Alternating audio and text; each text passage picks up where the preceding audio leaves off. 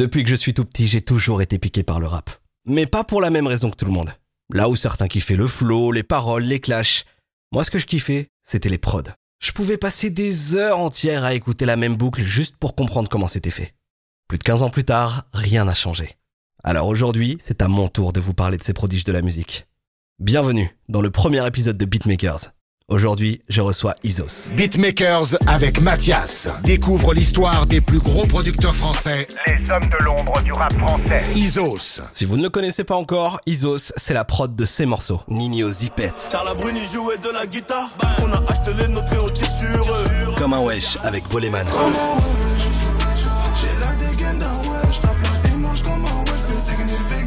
Husky Douce Folie. Je suis dans ma douce, folie douce, folie douce. El Grande Toto Mreyer. Le motif au pardon. C'est ta bobo, si j'ai brisé tout comme PSO Tug impliqué. Joule, la passate. J'ai croisé la passade, il va me gâcher la fête. Bloqué sur la A7 à 2,80, je suis en claque. Ati, tu vas rien faire. Rien faire. Non, non. You've dit ceci, cela. Fais comme si, comme ça, ceci, cela. Fais comme si, comme ça, ceci, cela. Hey, bonjour. Bonjour Isos. Ouah, ta voix, elle sonne trop bien, toi. Attends, moi, elle sonne pas aussi bien. Bonjour. Hey, ça va ou quoi? Merci d'avoir accepté l'invitation. J'aimerais te demander quelque chose qui, qui revient souvent dans les interviews que je regarde de toi, mais qui au final peut être amené à évoluer. Est-ce que tu te sens plus youtubeur ou beatmaker? Cette question est super compliquée. non, en vrai, à chaque fois, on me demande est-ce que je suis plus beatmaker ou youtubeur, mais moi, faut savoir que c'est un truc, euh, c'est un package en fait. Les deux, ils sont indissociables parce que les deux sont partie intégrante de ce que je bosse au quotidien et de ce que je veux apporter euh, à la musique, tu vois. Donc, euh, je suis pas plus beatmaker ou youtubeur. Là, actuellement, par la force des choses, euh, je passe plus de temps à produire sur YouTube parce que c'est hyper chronophage. Mais sinon, j'ai vraiment cette double casquette beatmaker-youtubeur. C'est un truc, vraiment pour moi, c'est indissociable. Mais du coup, qu'est-ce qui te prend le plus de temps dans ton quotidien Entre YouTube et la musique, tu veux Ouais. dire? Ah ouais, c'est euh, vraiment YouTube. En fait, YouTube, là où c'est compliqué, c'est que, euh, tu vois, en 2020, j'ai vraiment pop sur YouTube. C'est bien de pop, mais après, il faut maintenir ton audience. Et en fait, plus tu step up, plus les gens vont avoir des attendus par rapport à ce que tu proposes. Et du coup, ça veut dire savoir proposer du contenu, toujours en adéquation, toujours proposer des nouvelles choses, des nouveaux concepts, toujours step up le truc. Et en fait, ça fait que plus t'avances, plus tu dois faire des grosses vidéos. Tu peux tu peux plus te contenter de faire des vidéos simples, machin, machin, tu vois, faut, faut réussir à step up pour aller en plus conquérir de nouvelles audiences. Et du coup, tout ça, c'est beaucoup de préparation, beaucoup d'idées. Genre, tu vois, euh, j'ai un assistant, on a des phases de brainstorming pour trouver des concepts. Ensuite, euh, j'ai une boîte de prod qui parfois m'aide sur la préparation de certaines vidéos. C'est vraiment de, de l'orga, etc., tu vois. Donc euh, ouais, YouTube euh, prend énormément de temps et parce qu'en fait au-delà de la production vidéo, YouTube là où ça prend du temps, c'est que c'est un truc où bah je pense que tous les YouTubeurs sont à peu près dans le même cas de figure où en fait tu penses toujours YouTube parce que t'es matrixé par les stats. Du coup ça fait que euh, même si tu ne produis pas une vidéo YouTube, tu vas regarder comment score ta dernière vidéo, tu vas regarder les commentaires, tu vas regarder machin, tu vas te projeter un peu, tu vas c'est toujours ça. Du coup c'est pour ça YouTube prend énormément de temps. Un peu trop d'ailleurs. J'aimerais bien avoir un peu plus de temps pour composer, mais c'est pour ça que là, je suis en train de m'organiser. J'ai embauché quelqu'un pour euh, me dégager du temps et euh, me remettre un peu dans la musique qui est bah, mon, mon kiff de ouf, tu vois. Justement, en parlant de temps, le temps c'est de l'argent. Quand on fait les comptes, c'est avec quoi que tu gagnes le plus? Avec euh, YouTube et tous les business euh, euh, que j'ai montés qui sont autour de YouTube. Par business, j'entends, tu vois, par exemple, la vente d'instrumental avec ma chaîne d'instru, la vente de kits avec la production de tutoriels que j'ai fait, la mise en avant de ces kits, avec la monétisation YouTube, avec les OP, également avec des marques, parce que vu que j'ai un, un certain following, bon, rien d'exceptionnel, tu vois, mais je suis quand même suivi, ce qui fait que euh, j'ai euh, j'ai des vidéos dédiées avec des marques, des sponsors, tu enfin voilà, le truc classique de bonjour, cette vidéo est sponsorisée par tatata. Donc euh, je gagne, plus d'argent avec, YouTube et tous les, business qui, qui a trait à ça. Je me souviens de cette vidéo 5 beatmakers un sample et je pense que c'est un petit peu avec cette vidéo là que il y a la césure entre le Isos tutoriel et le Isos entertainment qu'on connaît maintenant. Est-ce que tu penses que du coup ta chaîne elle aurait pris la même direction si tu l'avais pas faite cette vidéo? Ouais, putain, elle date cette vidéo, elle est vraiment trop bien. En plus, elle a, elle a bien marché de ouf. Alors qu'on l'avait tournée vraiment avec les moyens du bord et ça se voit, le son il est dégueulasse. On voit que genre je, je sais pas vloguer à l'époque et tout, c'est trop drôle. Mais euh, je sais pas si c'est cette vidéo qui a vraiment marqué le turn, tu vois, euh, vers, euh, vers euh, le grand public. Mais en fait, c'est un truc de fond qui est venu assez naturellement. En fait, j'ai vraiment commencé de base. Le grand public, c'était pas du tout mon public. Tu vois, c'est bah tiens, info que je crois que j'ai jamais dit euh, avant, mais quand je me suis lancé sur YouTube, tu vois, moi je suis un gars, je prévois tout ce que je fais, mes objectifs, mes trucs, mes machins. Et quand je me suis lancé sur YouTube, je me suis dit, si en un an j'ai 5000 abonnés, je suis content. tu vois, le, le gap qu'il y a eu, en fait, de base, mon, mon audience sur YouTube que je voulais cibler, c'était vraiment une audience archi spécialisée, euh, beatmaker en développement, beatmaker amateur que je peux aider, production de contenu à forte valeur ajoutée pour eux, c'est-à-dire des tutoriels, euh, des, des déconstructed, tu vois, de morceaux que j'ai placés, etc. C'était vraiment ça. Et en fait, le fait de, euh, de me tourner vers le grand public, c'est surtout euh, une dynamique qui est venue assez naturellement parce que je me suis rendu compte que les tutoriels c'est cool à faire, mais en fait tu fais pas ça pendant trois ans parce que euh, basiquement t'as pas assez de trucs à explorer pour faire ça pendant trois ans. Et surtout, euh, c'est un truc où je prenais de moins en moins de plaisir à le faire parce que c'est quelque chose de très pratico-pratique. Et j'adore app- apprendre des choses, apporter de la valeur justement à, des gens qui recherchent ce genre de contenu. Mais c'est cool aussi de euh, faire des vidéos où toi tu te fais kiffer. Je trouve ça super chouette. Du coup, c'est une dynamique qui s'est lancée assez naturellement et qui a été renforcée bah, par le fait que je touche le grand public d'un coup sans même euh, vraiment y être préparé, bah, notamment euh, printemps 2020 avec ma vidéo où j'explique comment j'ai réalisé Zipet qui a pété. Et du coup, en fait, là, j'ai été confronté du coup à ce truc de ouais, maintenant sur ma chaîne, il y a plein de nouvelles personnes et il y a des gens qui ne font sûrement pas de musique et ça ça les intéresse pas forcément, tu vois, que, que je leur dise appuyez sur A et sur B et comme ça vous ferez une mélodie. Tu vois ce que je veux dire? Et c'est pour ça, en gros, j'avais cette envie. J'ai eu une exposition grand public et je me suis dit, ok, je vais profiter de cette occasion et je vais essayer d'ouvrir le plus possible mon contenu. Et c'est une dynamique dans laquelle je suis encore actuellement, tu vois. Genre, j'ai toujours les vidéos, tu vois, propre musique, une après son, les vidéos composition, ce genre de choses. Je fais plus de tutoriel parce que ça me plaît plus, tu vois, c'est plus ce que je veux proposer. Mais euh, j'essaye encore plus d'ouvrir, là, tu vois, j'essaye de faire des feats avec d'autres youtubeurs, j'ai j'ai eu Inox, là, j'ai d'autres vidéos qui arrivent avec d'autres gros créateurs de contenu. Et ouais, voilà, en gros, j'ai j'ai vraiment envie de m'ouvrir au grand public et montrer que euh, rendre du coup accessible par là aussi le beatmaking, tu vas faire cette espèce de porte d'entrée par quelqu'un qui peut me découvrir via une vidéo en fit avec un youtubeur où on fait un truc autour de la musique, pas forcément très technique, mais où on évoque un peu le beatmaking et ça peut faire une porte d'entrée où il se dit putain j'en avais jamais entendu parler machin. Ah ok du coup il y a ça. Ah en fait parce qu'en fait Isos il travaille aussi dans la musique en tant que beatmaker etc et voilà donc c'est pour ça ouais c'est vraiment cette dynamique grand public que je veux insuffler à la chaîne. Ce qui fait que forcément aussi par contre euh, le revers de la médaille c'est qu'il y a des gens qui me suivaient juste pour le côté pratico-pratique musique et qui se reconnaissent plus forcément dans ce contenu beaucoup plus ouvert mais c'est un parti pris. C'est vraiment c'est là où je veux aller en tout cas. Je me dis c'est c'est ça peut être bénéfique pour tout le monde et je trouve ça cool et moi je prends un, un plaisir incroyable à faire ça donc euh, c'est trop bien. Non, mais ça se ressent en plus que c'est un truc que tu kiffes faire.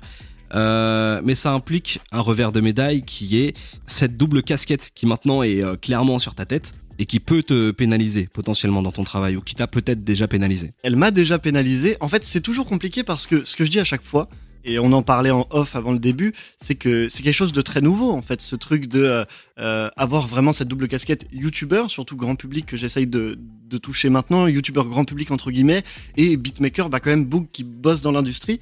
Du coup, ça fait que euh, je, je pense que ça a dû m'être préjudiciable. Il y a certains une après un son où les artistes étaient chauds, mais finalement après des rendez-vous avec des équipes de communication et des consultings, ça s'est pas trop fait.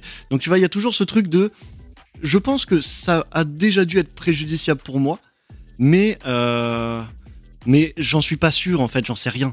Comme c'est nouveau, les gens sont pas habitués à ça. Surtout euh, de par l'historique, tu vois, du rap et de YouTube, tu vois, les youtubeurs qui font du rap, c'était très mal vu à une époque. Maintenant, c'est en train de se professionnaliser. Il y en a certains qui font des projets de ouf, tu vois. Et en fait, tout ça, c'est il y a beaucoup de personnes qui ont du mal à associer entertainment, YouTube, divertissement et euh, musique rap. Alors qu'en fait, tu peux tout à fait faire les deux. Tu vois, moi, je, kiffe faire des blagues devant la caméra, tout comme je kiffe euh, faire une bête de prod et faire un bête de morceau. En fait, les deux pour moi sont vraiment pas incompatibles. Et j'ai vraiment envie de rester dans cette dynamique. Mais je sais que il y a des gens qui ont du mal à assimiler ça. Et je sais qu'il y a une certaine partie de l'audience minoritaire. hein. c'est juste que c'est les créateurs de contenu, on retient beaucoup le négatif et c'est vraiment pas bien, tu vois. Mais forcément, je me rappelle. Mais tu sais, des gens qui du coup euh, t'accordent moins de crédit dans la musique parce que euh, tu fais des vidéos sur YouTube. Alors qu'en fait, fondamentalement, les deux n'ont aucun lien, tu vois. Genre ta capacité à faire des vidéos et à animer une vidéo n'interfère pas du tout dans ta capacité à être euh, chaud pour faire une prod, tu vois. Mais, euh, mais voilà, du coup, je pense que c'est des mentalités qui vont évoluer. En fait, c'est des choses qu'on voit assez peu et qui se démocratisent. Et c'est trop bien. Je pense à mon gars, euh, le motif, typiquement. Lui, s'est lancé en tant qu'artiste. Immédiatement, il a lancé sa strat réseaux sociaux, sa série de vidéos, euh, un son par jour. Il est très présent sur les réseaux. On peut le retrouver chez Squeezie, là, récemment. Tu vois, il il y a plein d'artistes qui, commencent à prendre ce chemin. Et je pense que long, terme, c'est un truc qui, sera complètement accepté. Je suis complètement d'accord avec toi et j'espère vraiment qu'on verra beaucoup plus d'artistes, des mecs qui, euh, par exemple, font que des instrus actuellement, euh, qui, se lanceront dans le grand public. Et, justement, tiens, en parlant d'instru, toi, à côté de, de cette chaîne Isos, t'as Isos Beats, qui est ta chaîne d'instru, ta chaîne de type beat, on appelle ça. Est-ce que tu penses que c'est encore une bonne idée, fin 2021, début 2022, là où on enregistre ce podcast, de lancer une chaîne de type beat Euh, je pense que c'est encore une bonne idée. Par contre, ce qui est sûr, c'est que le marché a beaucoup évolué et il y a de plus en plus de monde. Parce que je m'explique, quand j'ai commencé, moi, avec plusieurs beatmakers, je pense euh, Enigma, Heavy Beats, Voluptic, Soulker, on était un peu dans les first gen euh, de type beat, en tout cas en, en France. On n'était pas du tout les premiers, mais on est les bah, avoir nos chaînes, tu vois, on était vraiment un peu dans, la première gênée. Et à cette époque, en 2016, quand on a vraiment commencé, euh, il y avait beaucoup moins de monde. En fait, c'était un marché déjà quasi saturé aux US, mais en France, euh, bah, il y avait quasiment pas, tu vois. Et du coup, euh, maintenant, ça s'est quand même ultra démocratisé. Mais je pense que c'est toujours une bonne idée parce qu'en fait, même si tu feras peut-être moins d'argent, parce que du coup, vu qu'il y a énormément de chaînes, il y a énormément de d'offres, tu vois, de la part des beatmakers, donc les rappeurs peuvent acheter vraiment sur plein de chaînes différentes. Mais je trouve sur le principe c'est cool parce que ça va dans la dynamique de fais écouter ton taf de beatmaker sans forcément passer par des morceaux parce que t'as des choses à proposer. Et imagine t'as fait la meilleure prod de ta vie, mais elle est trop bizarre. Et du coup, il y a pas de rappeurs qui veulent poser dessus. Mais là sur YouTube, au moins tu pourras la faire écouter, tu pourras faire découvrir ce que tu fais. Et je trouve c'est ça l'essentiel. Ça va dans une dynamique de propose ton contenu sans que t'aies besoin de passer par quelqu'un d'autre pour le faire, tu vois. Et c'est pour ça, je pense que ça reste intéressant dans tous les cas, d'autant plus que le marché des type beats, même s'il est vaste, si t'as un créneau à toi, si t'as une identité musicale, ça va marcher en fait, parce que tu vas fédérer des gens qui te suivent vraiment pour la patte que t'amènes, etc. Donc, euh, genre, tu vas pas forcément être noyé dans la chaîne des, euh, beats euh, à la volée, donc.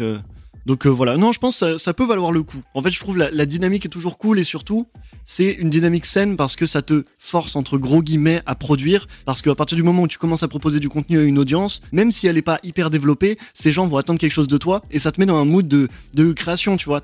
Faut que tu crées pour proposer à ces gens-là, ça te stimule, ça te truc, tu vois, et surtout t'as un retour de la part de la communauté. Donc je pense que c'est sain dans, dans un développement créatif, euh, même si financièrement c'est sûrement moins intéressant qu'à l'époque, les type beats, je pense que c'est une bonne dynamique créative. Mais sinon, pour en revenir à ta, chaîne euh, de base, ta chaîne principale, euh, on va pas se mentir, ça doit t'arriver quand même pas mal de te faire reconnaître. Ouais, c'est drôle, c'est hyper drôle. Je te jure que c'est hyper drôle. Je te jure que j'étais tellement pas prêt pour ça. c'est trop marrant. En fait, parce que tu vois, moi dans ma tête, je suis personne, tu vois. J'ai encore rien fait. Mais des fois, t'es dans la rue ou t'es dans le métro et t'as plusieurs boucs qui viennent te voir et tout. C'est fou. Moi, je trouve ça dingue. Je trouve incroyable. Je suis en mode, ouais, mais en fait, là, tu sais, ça fait te prendre du recul sur ta vie et tu te dis, waouh, c'est un truc de ouf. Non, c'est vraiment super marrant. Donc oui, ça m'arrive de temps en temps de me faire reconnaître en vrai. Tu vois, ça m'étonne absolument pas.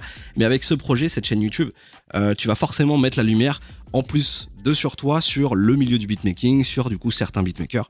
Est-ce que tu sais si c'est quelque chose qui est quand même bien apprécié dans, le, dans la profession? Est-ce que c'est est -ce que quelque chose que les, les beatmakers aiment bien, de manière générale? En fait, c'est hyper compliqué de répondre à cette question parce que chaque beatmaker a une conception différente. Je connais des beatmakers qui veulent se mettre en avant, tout comme je connais plein de beatmakers qui veulent pas du tout se mettre en avant, tu vois, qui veulent rester dans l'ombre, etc.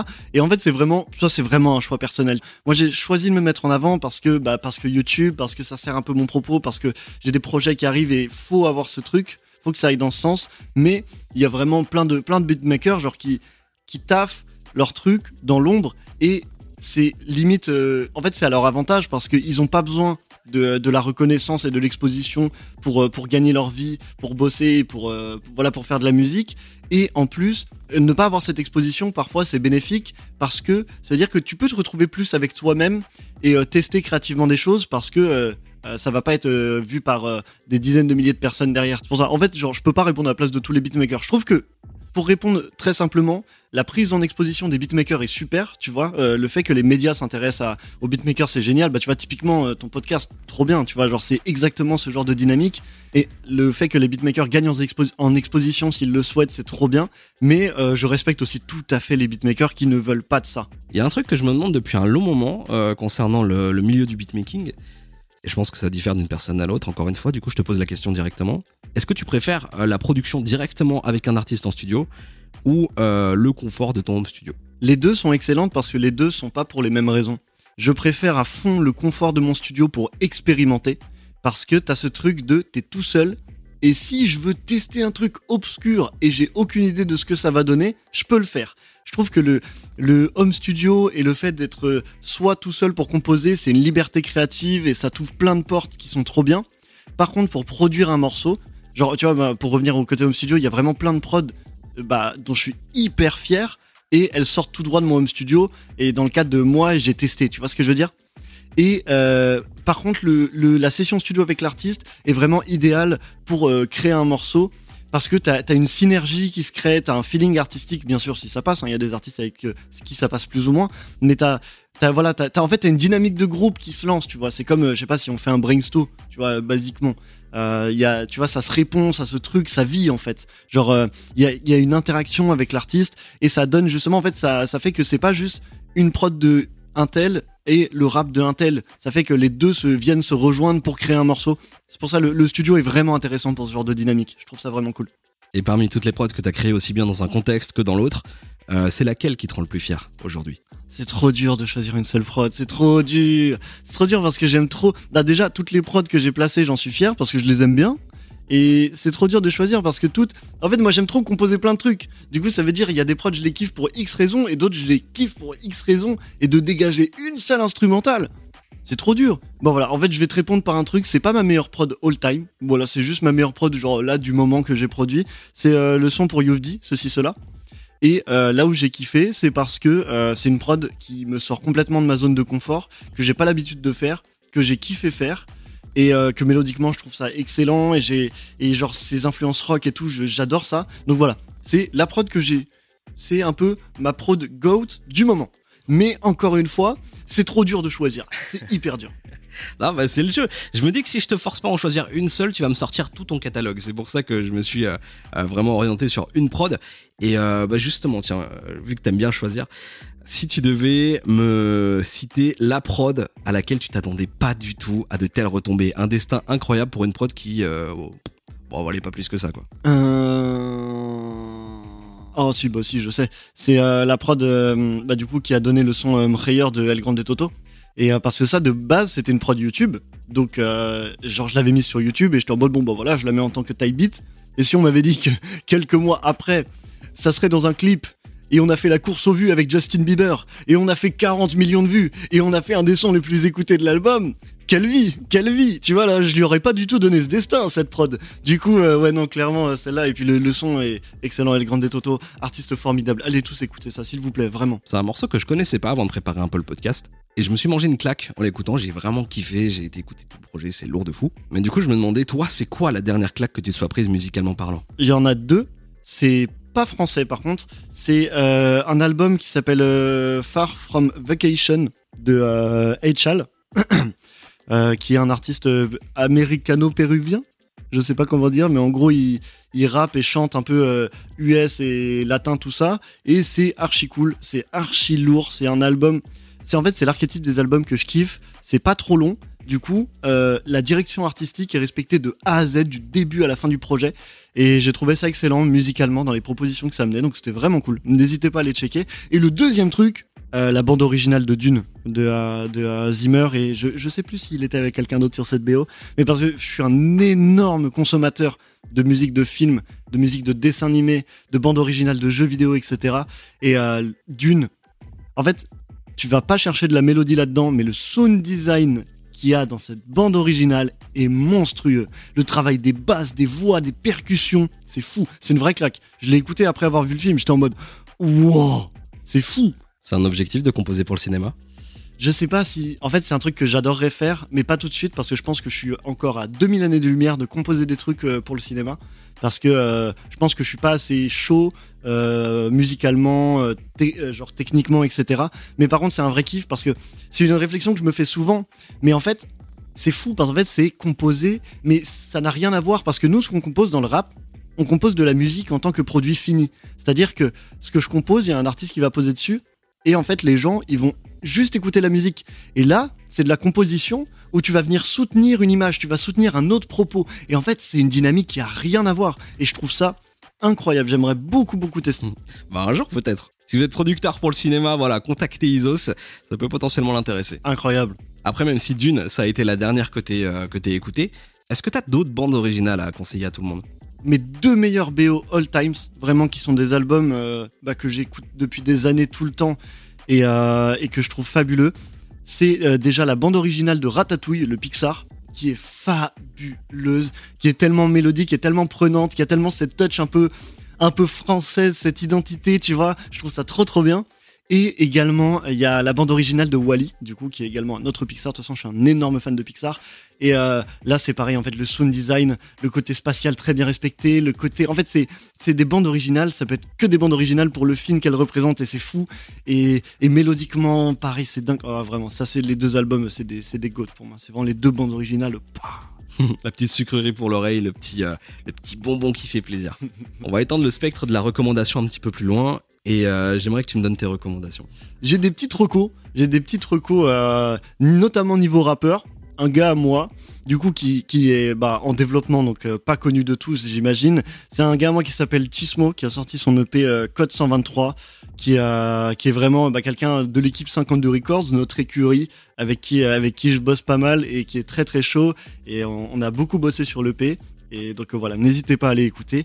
Et en chaîne YouTube, je vais aussi, euh, je vais aussi parler d'un de mes gars. Voilà, je régale, c'est important. Faut parler des gens autour de soi qui font des choses bien. Et euh, je pense à mon gars Dave, Dave Production, qui a lancé une chaîne YouTube autour euh, du beatmaking, qui fait des vidéos autour de ça, qui explique aussi comment il a composé certains morceaux, etc. Et, voilà, donc c'est hyper quali et, puis surtout il est très très chaud musicalement. Donc voilà, n'hésitez pas à aller checker sur YouTube, ça ferait plaisir. C'est vrai qu'il y a une énorme montée en puissance hein, pour Dave, de plus en plus de placements, c'est force à lui toujours. Tu vas pouvoir continuer à envoyer de la force en vrai parce que je vais te demander pour toi qui sont les futurs euh, ballons d'or du beatmaking, les futurs claviers d'or, les rookies qui vont tout péter? Cette question, elle est trop compliquée en vrai. Ouais. Tu sais qu'en plus, là où elle est trop compliquée, c'est que moi, je connais plein de beatmakers. Je connais plein de beatmakers. Du coup, ça fait. C'est trop dur, ils sont tous trop chauds. Mais euh, je vais en dire deux. Et en fait, je pense à des beatmakers qui n'ont pas fait forcément d'énormes placements, tout du moins pas encore, et qui n'ont pas encore forcément de certif. Parce que par ballon d'or, j'entends vraiment newcomer euh, rookie, hein, tu vois ce que je veux dire Du coup, ça sert à rien que je dise des gens qui ont déjà des certifs parce qu'on sait qu'ils sont chauds.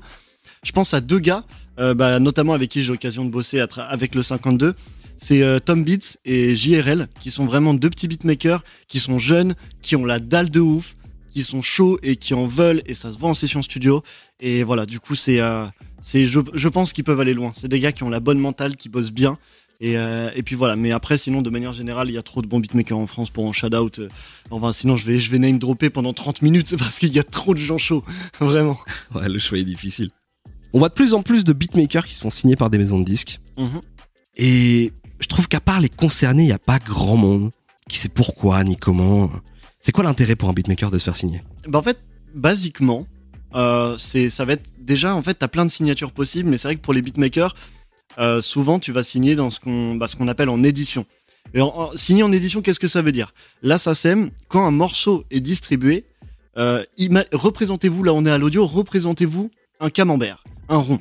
Ce rond, vous le divisez en quatre. Ce sont les droits d'auteur. Il y a 25% pour euh, l'artiste, le rappeur. Il y a 25% pour le beatmaker. Les 50 autres pourcents, en fait, ce sont ce qu'on appelle les éditions, donc qui peuvent être gérées soit par l'artiste, soit par euh, le beatmaker, mais qui souvent sont gérées par des labels. Donc tu as 25% d'édition pour le label de l'artiste, 25% d'édition pour le label du beatmaker. Et l'intérêt de signer en édition, c'est que du coup, tu cèdes 25% de tes droits d'auteur. Mais en gros, déjà, tu peux prendre une avance dessus, tu peux gagner de l'argent, etc. Tu vois, parce que c'est aussi ça l'intérêt de signer. Des fois, ça peut te mettre bien financièrement, euh, pour t'apporter une certaine stabilité que tu vas prendre à l'avance. Et si le label fait bien son job derrière, bah en gros, certes, il récupère les éditions, mais tu vas profiter du réseau du label qui va pouvoir te plug sur des artistes, qui va t'apporter les contacts et comme ça, tu vas pouvoir euh, maximiser les placements, etc. C'est ça l'intérêt d'être euh, d'être signé. Ok, bah tiens, vu qu'on parle de placement, euh, toi tu commences à les enchaîner un petit peu, t'en as de plus en plus. Est-ce que la SACEM c'est une grosse source de revenus pour un beatmaker? Parce que je sais que des fois on doit céder ses droits, on doit vendre des trucs, c'est compliqué. Bah déjà, faut savoir que les droits d'auteur, sauf si je dis une énorme dinguerie, dans la législation française, il y a des droits d'auteur que tu ne peux pas céder. T'as une partie, tu sais, t'as l'usus, le fructus, etc. Et t'as une partie que tu peux vendre, dans quel cas tu vas prendre un plus gros cachet. Mais de manière générale, on garde nos droits d'auteur euh, euh, en tant que compositeur. Et, euh, et est-ce que c'est une grosse partie? Bah ça, ça va dépendre de tes placements. Et surtout, ça va dépendre euh, de euh, si le son tourne beaucoup et en fait est beaucoup représenté publiquement. Parce que la c'est ça. Est-ce qu'il a tourné en boîte? Est-ce qu'il a tourné en radio? Il y a une partie des streams, etc. également. Mais la en fait, c'est un truc qui est vraiment intéressant quand t'as quelques années de beatmaking dans les pattes, que t'as fait plusieurs placements, des gros placements, des placements intermédiaires, d'autres plus petits placements, et qu'en fait tous ces trucs continuent de fructifier, tu vois, c'est ça qui est intéressant avec la SACEM. Donc genre tu vois, ta première SACEM n'est pas forcément intéressante, parce qu'en plus déjà quand un morceau est déposé, souvent t'as un délai avant de retoucher tes droits d'auteur, etc. Mais oui, après ça représente une certaine somme d'argent, après tu vois, moi j'ai fait pas mal de placements, de certains gros morceaux, mais la SACEM c'est pas démentiel en tout cas, parce que en fait j'ai fait beaucoup de son rap, mais pas de son club, etc. C'est ça aussi qui apporte une grosse SACEM.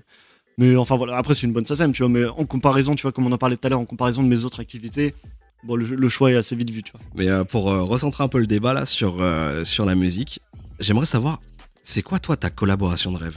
Euh, ça, c'est un truc qui évolue pas mal, et comme je dis souvent, il y a plein d'artistes avec qui je veux bosser pour plein de raisons différentes, mais euh, en tout cas, en ce moment, un artiste avec qui je rêverais, et je dis bien rêverais parce que bah il y a, il y a peu, voire pas de chance que ça arrive, même ouais pas de chance, c'est ça serait avec euh, Travis Scott.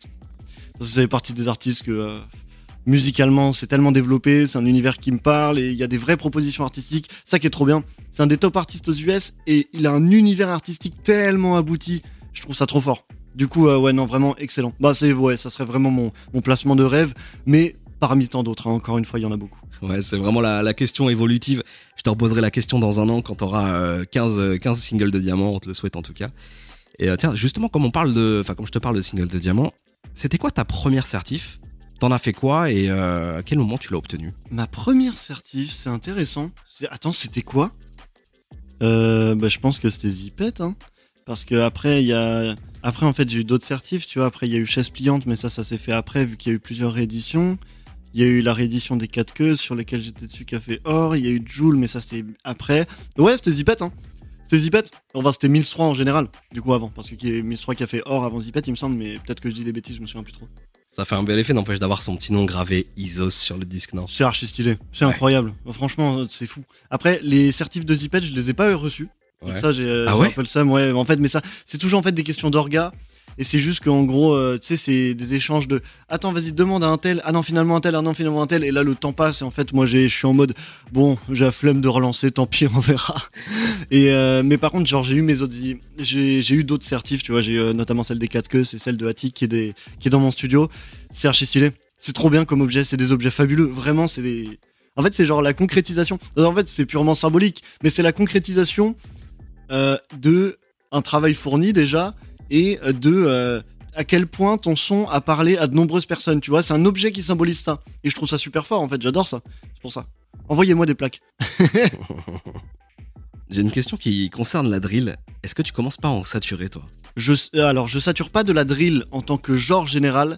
Je sature de la drill piano, deux accords, demi-ton, drums, young chop snare. Je sature juste de ça, en gros. Bon, là, c'est plus les, les mecs techniques qui vont le comprendre, mais en gros, la, la drill, tu sais, quand elle est arrivée, on a eu une vague de prod piano, machin, machin, machin, sans beaucoup de renouvellement, et euh, ça, je sature un peu de ça. Mais sinon, je, je kiffe la drill, parce que justement, là, on rentre dans le moment intéressant où on se détache de cette espèce de drill originel qu'on a surexploité au début pour garder en fait ce, cette rythmique drill mais l'appliquer à d'autres trucs. Et ça je trouve ça trop bien. Parce que je trouve c'est ça permet de varier les rythmiques tout simplement tu vois. Genre euh, ça permet de dans les 140 BPM d'avoir un, un groove super différent d'avoir un bounce hyper différent. Et je trouve ça assez cool en vrai. Je trouve ça amène une créativité vraiment intéressante. Parce que surtout vu que c'est un truc un peu récent entre gros guillemets qui est arrivé en tout cas ça fait vraiment parler euh, parler d'elle depuis euh, depuis pas si longtemps en soi. Et bah, bah en fait il y a encore plein de choses à faire. Et du coup c'est vraiment intéressant T'en parlais tout à l'heure, récemment t'as produit pour Youvdi des Mhm. morceaux avec une grosse sonorité rock. Là récemment il y a Gambi qui a sorti Viva qui est un peu dans le même délire, produit par euh, Enigma. Shout out à lui. À ton avis, est-ce qu'on est-ce qu'on pourra s'en manger un peu plus des morceaux comme ça dans le futur? Je pense pas. euh, à mon grand dame, parce que j'aime beaucoup, beaucoup, beaucoup cette dynamique de rap rock. Euh, tu vois, je suis, je suis un gros fan. aux, US, c'est quelque chose qui se fait beaucoup. Et je suis vraiment un grand consommateur de, de ce genre de musique aux US avec, avec des, euh, des Machine Gun Kelly, des Kid Leroy, des, tu vois, des, des trucs comme ça, des Youngblood. euh, c'est ça vraiment, j'adore ça, cette espèce de vibe un peu emo, pop, punk. Tu vois, en fait, c'est, ça vient ramener une sorte de petite nostalgie, mais que même nous, on n'a pas trop connu. Et j'aime trop ça. Et euh, mais je pense qu'en France, je je sais pas si ça trouvera son public. Peut-être avec le temps. En tout cas, c'est trop bien parce que je vois il y a des artistes bah, comme You justement qui font cette proposition. Il y a des plus petits artistes qui aussi commencent à le faire. Et si ça arrive, franchement, moi je suis l'homme le plus heureux du monde parce que je trouve c'est une musicalité super intéressante à ramener. Mais je sais pas si ça trouvera son public. En fait, je pense qu'il y a un truc euh, de très euh, culturel là-dedans. Je sais pas si l'auditeur rap français est- a beaucoup envie d'entendre du rock de manière générale, tu vois. Et ça peut se voir. euh, bah, tu vois, par exemple, je parlais de Machine Gun Kelly. Quand il a sorti euh, Ticket to Downfall, ça a pété les scores un peu partout. Mais en France, ça a pas fait tant de bruit, tu vois. Même en termes de top album, euh, ça a pas tant fait parler que ça.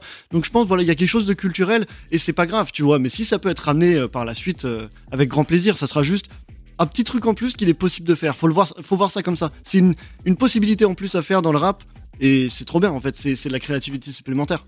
J'aimerais qu'on parle de quelque chose qui euh, est rarement abordé. On voit souvent le côté bien lisse, bien beau des choses, euh, mais rarement le côté de ce que j'appellerais négatif, parce que c'est un taf avec beaucoup de choses positives, mais il y a forcément du négatif derrière. Alors, on va parler du vol de prod. T'as des anecdotes par rapport à ça, ou est-ce que tu y as déjà été euh, confronté?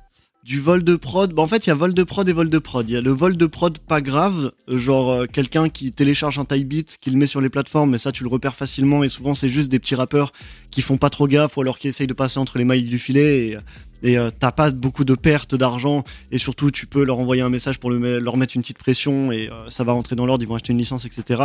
Donc ça c'est vraiment pour les prods disponibles sur internet. Et après t'as vol de prod, bah, comme on en parlait, tout ce qui va toucher au, au euh, Ghost Prod, mais surtout par Ghost Prod, reprod, refaire faire la prod. Euh, en fait, j'ai déjà vu des situations comme ça, mais je ne crois pas que ça me soit déjà arrivé. Après, ça t'est jamais arrivé parce que t'es quand même quelqu'un d'assez bien protégé, t'es là depuis un moment. T'as des conseils pour ceux qui n'ont pas envie de se faire voler leur prod? Euh, bah déjà, tu peux la déclarer à la SACEM juste en tant qu'instru. Euh, ça, faut le savoir, tu vois. T'es pas obligé de le faire, hein, mais si vraiment tu veux de backup, tu peux. Et euh, par exemple, le truc qui est vraiment cool, c'est si tu la mets sur, euh, bah déjà les tags. Quand tu l'envoies à un artiste, tu mets des tags, tu mets des machins, tu vois, pour savoir que c'est toi, etc. Être sûr qu'il n'y ait pas de souci. Et également, pour euh, les beatmakers qui mettent sur YouTube, il y a un truc vraiment cool qui est bah, le Content ID YouTube. Tu sais, euh, le robot de YouTube qui permet de détecter si quelqu'un utilise ta musique. Et en fait, il y a des plateformes où tu peux mettre tes instrus et tu un visuel sur euh, n'importe quelle vidéo de YouTube qui sort, qui utilise ta prod. Euh, tu peux voir si euh, du coup il a les droits ou pas. Et ça, c'est vraiment pas mal. Moi, je sais que je m'en sers beaucoup. Bah, vu que j'ai une grosse chaîne de type beat, j'ai plein de type beats qui sont utilisés à tort et à travers et ça me permet d'avoir un certain contrôle là-dessus, tu vois. Mais après, de, manière générale, malheureusement, le vol de prod existe. Et si, les mecs sont déterminés pour te voler ta prod, la refaire faire et masquer ça, malheureusement, tu le sauras jamais. Mais, mais voilà. Donc, toutes les solutions que j'ai évoquées, à différents niveaux, c'est quand même intéressant. T'as évoqué le terme Ghost Prod il y a de ça, il y a de ça deux minutes. Je voudrais te demander si c'est un truc qui est quand même commun en France. Parce qu'aux États-Unis, on le sait, c'est un fléau, c'est là depuis longtemps, c'est instauré. Euh, mais euh, est-ce qu'en France, c'est arrivé ou pas encore? Il Euh, y en a, il y en a, il y en a, il y en a. Et ouais, ça, ça m'est déjà arrivé d'être confronté à ça. Après, c'est toujours compliqué de savoir à quel point c'est démocratisé, etc. On a quand même un certain respect, mais euh, c'est vrai que c'est quand même pas rare euh, d'avoir des histoires de il y a une prod qui a été sélectionnée, c'est tel beatmaker, c'est un peu cher, on va aller prendre tel beatmaker, on va lui donner un petit billet. Et euh, non, malheureusement, ça arrive. hein. Malheureusement, j'ai déjà été confronté à ça, etc. J'ai déjà vécu des situations comme ça. Ça arrive et, et c'est relou, mais c'est un fléau. Mais bon, malheureusement, c'est shit happens, hein, vraiment. J'aimerais parler du rythme acharné que certains peuvent avoir Mhm, jusqu'au burn-out. mhm. C'est quelque chose qui t'est déjà arrivé d'être presque Oh ouais, au bord du gouffre? Un nombre de fois désastreux. hein. Mais moi, moi, je suis nul là-dedans. Je suis nul. Je suis nul parce que depuis que je me suis lancé il y a trois ans à plein temps, j'ai jamais su faire le dosage vie pro vie perso. Ce qui fait que je me suis toujours donné à 2000% dans le pro, ce qui est trop bien parce que ça m'a bah ça m'a amené à accomplir des choses, tu vois, et c'est trop chouette. Mais euh, là, ça fait trois ans que je fais ça et je regrette un peu parce que par contre derrière ça m'a fumé la santé. Genre euh, vraiment, tu vois, genre après t'as des problèmes de santé qui en découlent. Euh, tu peux avoir des, des trucs que tu peux assimiler au burn-out, tu peux avoir besoin d'être accompagné, etc. Et, euh, et c'est pour ça c'est un truc que je dis de plus en plus que ce soit en vidéo, en live ou en, en, en interview quand j'ai l'occasion. Le charbon c'est trop bien, c'est trop important de savoir bosser, suivre ses objectifs, se donner à fond. Mais faut vraiment prendre des bonnes pratiques et savoir prendre du temps pour soi et savoir prendre du recul sur tout ça et savoir profiter de ses proches, etc. C'est un truc qui peut te bouffer. Parce qu'en fait, une fois que tu as pris ta mauvaise habitude, déjà, tu vas mettre du temps pour t'en détacher et tu vas en garder des séquelles hyper longtemps. Donc, euh, ouais. Après, ça, malheureusement, c'est un peu le l'attard de tous les mecs qui. euh, qui entreprennent déjà, tu vois, parce que tu as ton business, tu vis par ton business, si tu ne bosses pas à 2000%, bah en fait, si ton business marche pas, t'es pas salarié, c'est toi, toi tu ne marches pas, tu vois ce que je veux dire? Donc, tu as cet investissement où c'est difficile de séparer la personne du business, et surtout, euh, ouais, bah ouais, c'est un peu la tare des créateurs, tu vois. On a toujours ce truc de vouloir faire plus, vouloir faire plus, vouloir faire plus. Mais euh, voilà, genre en fait, c'est une bonne dynamique, mais il faut toujours doser le charbon. faut vraiment trouver le, juste équilibre, parce que sinon, c'est, ça peut être complexe. Moi, je sais que j'ai eu des périodes vraiment complexes, et heureusement que j'avais, euh, j'avais des potes et j'avais de la famille à qui en parler, etc. Parce que c'est trop important, en fait. Faut pas oublier que, ouais, t'as ton business, la musique, c'est trop bien, YouTube, c'est trop bien, mais il y a une vie en dehors de ça, et t'es quelqu'un en dehors de ça, tu vois. Et ça, c'est hyper important de le rappeler. Ménagez-vous. Important. T'as déjà, toi, souffert du syndrome de l'imposteur? Ouais, mais quel créateur n'en a pas souffert? Tu te sens jamais lé- légitime, tu vois, parce que. En plus, moi, j'ai le double. J'ai le double syndrome de l'imposteur. Déjà, j'ai le syndrome de l'imposteur euh, beatmaker, parce que des beatmakers chauds, il y en a plein. Du coup, tu te dis pourquoi est-ce que moi, ça marche particulièrement? Et surtout, du côté YouTube, en mode, tu te dis putain, mes vidéos, elles marchent trop bien. Mais est-ce que je le. Est-ce que je. comp- Est-ce que je propose tellement de valeur ajoutée pour que ça marche? Genre. euh, Ouais, le syndrome de l'imposteur, mais ça, je pense, de manière générale, tous les créateurs te répondront par l'affirmatif. On a tous ce petit truc en mode euh, Ah, ah, t'es, pourquoi moi? Et tu vois, et, ça, ça prend un peu la tête, mais faut pas oublier que derrière, on a bossé pour. Et euh, t'as, t'as toujours une petite part de RNG dans ce qui est lié, euh, d'aléatoire, pardon, dans ce qui est lié, genre à, à popper dans la musique ou sur YouTube, mais t'as beaucoup de travail, beaucoup d'investissement, et, et ça paye, tu vois, donc euh, c'est important. Mais oui, après, effectivement, syndrome de l'imposteur, c'est quelque chose d'omniprésent, en fait, dans, dans les milieux créatifs. Force à vous si vous êtes sujet à ça. Croyez en vous, si vous en êtes arrivé là, c'est bien pour une raison, parce que vous avez travaillé pour. Merci Isos d'avoir répondu présent euh, pour le premier épisode de Beatmakers, ça a été un plaisir. Je vais finir par te laisser carte blanche, c'est-à-dire que tu peux faire, envoyer ce que tu veux, me dire ce que tu veux. Euh, c'est ton tour, prends ma place. Hum, Il y a un truc que je trouve important, c'est que euh, de par la démocratisation du rap et par le fait qu'on ait plein de sous-genres et plein d'artistes différents et variés, ça a amené à une sorte de guerre des gangs entre les pros euh, tel style de rap, tel style de rap, tel style de rap. Je trouve qu'en ce moment, je sais pas si c'est lié au moment ou c'est parce que je le vois beaucoup en ce moment, mais les gens se tirent beaucoup dessus en fonction de leurs goûts musicaux. Et je trouve ça trop dommage. Tu sais, ce truc de euh, euh, oh là là, c'est quoi cet avis désastreux? Oh là là, toi t'écoutes ça, oh là, toi t'es machin, t'as tes trucs. Je trouve qu'il y a beaucoup de, de, de clans qui se forment, je trouve ça un peu dommage. Faut pas oublier que la musique c'est du kiff et il y a plein de propositions. Et vu la, le marché, l'ampleur du marché du rap, c'est normal qu'il y ait des choses qui nous plaisent pas, mais bon, c'est important. Bon, façon, ça rejoint le concept basique de subjectivité, ce avec quoi beaucoup de monde ont du mal. Mais bon. N'hésitez pas néanmoins à rester à l'affût parce que ce podcast excellent va revenir avec un autre invité bientôt et ça régale en tout cas Mathias un grand merci de m'avoir invité vraiment j'ai passé un moment délicieux et tu fais partie des journalistes qui posent des questions pertinentes et c'est un régal tu vois on a eu un vrai échange donc euh, c'est trop bien franchement j'espère que vous aussi qui avez écouté ce podcast vous l'avez apprécié vous avez passé un bon moment maintenant vous allez pouvoir retourner à vos activités mais c'était un vrai plaisir de vous parler et j'espère que ça aura été intéressant je vous fais des bisous à très vite Merci Isos, à bientôt pour l'épisode 2. Retrouve tous les épisodes de Beatmakers sur swig.fr. Beatmakers. Beatmakers.